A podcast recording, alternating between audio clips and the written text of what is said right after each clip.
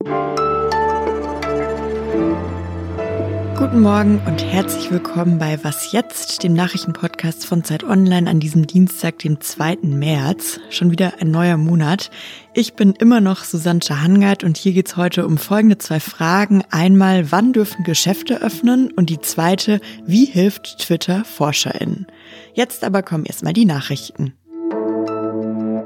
In den USA ist mittlerweile ein dritter Impfstoff gegen Corona zugelassen, und zwar das Mittel von Johnson Johnson. Heute nun sollen erste Dosen davon ausgeliefert werden. Das Mittel hat gegenüber der anderen Impfstoffe, die bisher in Europa und den USA zugelassen sind, einen großen Vorteil. Es muss nämlich nur einmal gespritzt werden und nicht zweimal wie alle anderen Impfstoffe. Laut der amerikanischen Arzneimittelbehörde zeigt der Impfstoff eine sehr hohe Wirksamkeit und er wirkt offenbar sogar auch gut gegen die Virusvarianten aus Südafrika und Brasilien. Auch in der Europäischen Union hat der US-Konzern die Zulassung bereits beantragt. Mitte März soll darüber entschieden werden, ob bald auch hier mit Johnson Johnson geimpft wird. Heute haben Warnstreiks der IG Metall begonnen. Die Industriegesellschaft fordert für die bundesweit rund 3,8 Millionen Beschäftigten mehr Lohn. Die Arbeitgeber aus der Metall- und Elektroindustrie stellten Lohnerhöhungen jedoch frühestens fürs kommende Jahr in Aussicht. In der Tarifrunde wollten sie sogar durchsetzen, dass Betriebe während der Corona-Krise ohne lange Nachverhandlungen von Tarifverträgen abweichen können. Am Freitag war in Bayern der letzte Versuch einer Annäherung gescheitert. Die Warnstreiks sollen nun den Druck auf die Arbeitgeber erhöhen. Der Redaktionsschluss für diesen Podcast ist 5 Uhr.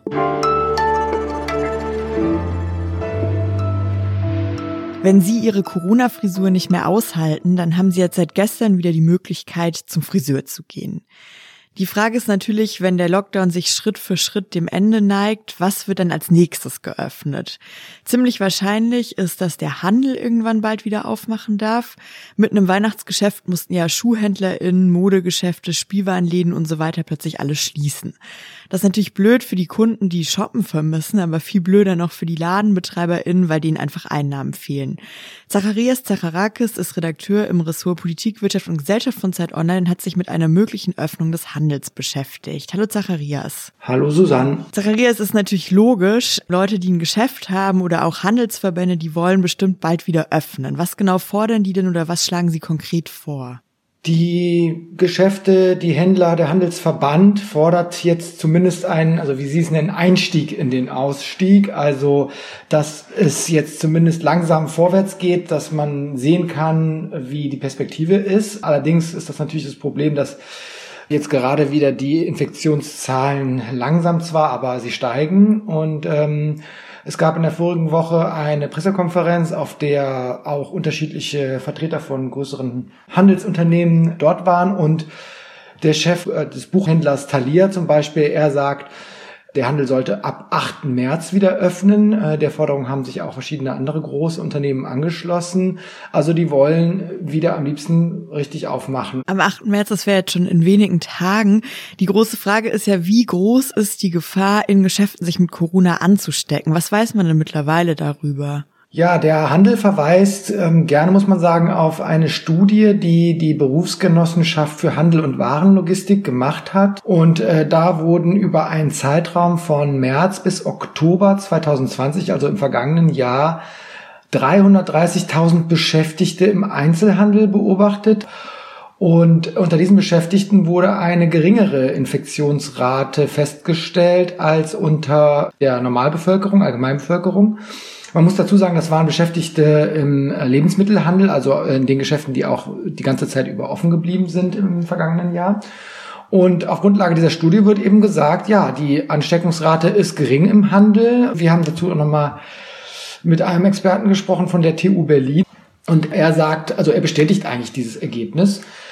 Die Frage ist allerdings, und das ist eigentlich, glaube ich, auch der Grund, warum es in der Politik ja Schwierigkeiten bereitet, hier dem Handel jetzt sofort eine Öffnungsperspektive zu geben. Die Frage ist allerdings, wie es aussieht mit der Mobilität insgesamt, wenn die Leute wieder losgehen zum Einkaufen, sie steigen in den Bus, sie fahren mit den öffentlichen Verkehrsmitteln, sie treffen sich ja aber auch draußen, es kommt vielleicht zu größeren Ansammlungen und das möchte man ja eigentlich vermeiden. Du hast jetzt gerade schon gesagt, das fällt der Politik schwer, dem Handel da wirklich eine klare Öffnungsperspektive zu bieten.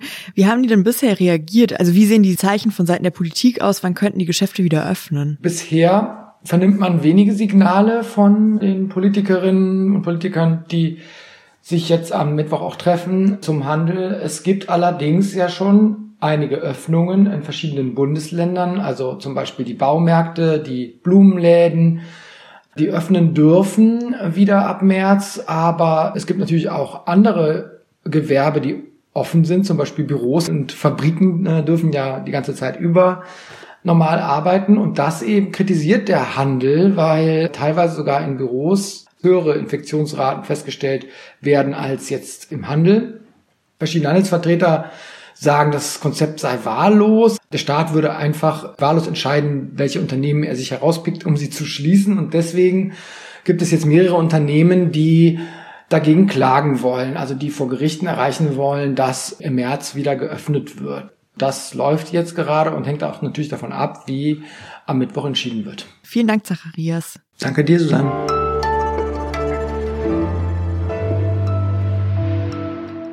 Und sonst so? Dass die Polizei auch Hunde einsetzt, das ist ja nichts Neues. Die New Yorker Polizei testet aber derzeit einen speziellen Hund für den Einsatz, und zwar den Digidog. Das ist keine besondere Rasse, das ist genau genommen nicht mal ein Tier, sondern ein Roboter. Der Roboter ist 80 Zentimeter hoch und wird statt von Fleisch und Leckerli von Elektromotoren angetrieben. Der Digidog kann alleine Treppen steigen und auch Sachen tragen. Auf YouTube gibt's jetzt ein Video vom Digidog im Einsatz in der Bronx, wie er geschmeidig den Gehweg langläuft. Die New Yorker fanden das aber nicht alle toll. Ich finde das gruselig, hört man jemanden in diesem YouTube-Video sagen. Solche Roboterhunde wurden übrigens im vergangenen Jahr auch schon in Singapur eingesetzt. Dort sollten die kontrollieren, ob die Menschen die Corona-Maßnahmen einhalten. An Twitter scheiden sich ja so ein bisschen die Geister. Manche feiern die Social-Media-Plattform, weil sie das ermöglicht, dass Menschen miteinander diskutieren können, die sich vielleicht vorher gar nicht kannten und man so auch ganz viel Neues lernen kann. Andere sagen, es gibt da eigentlich nur Streit, Selbstvermarktung und Shitstorms.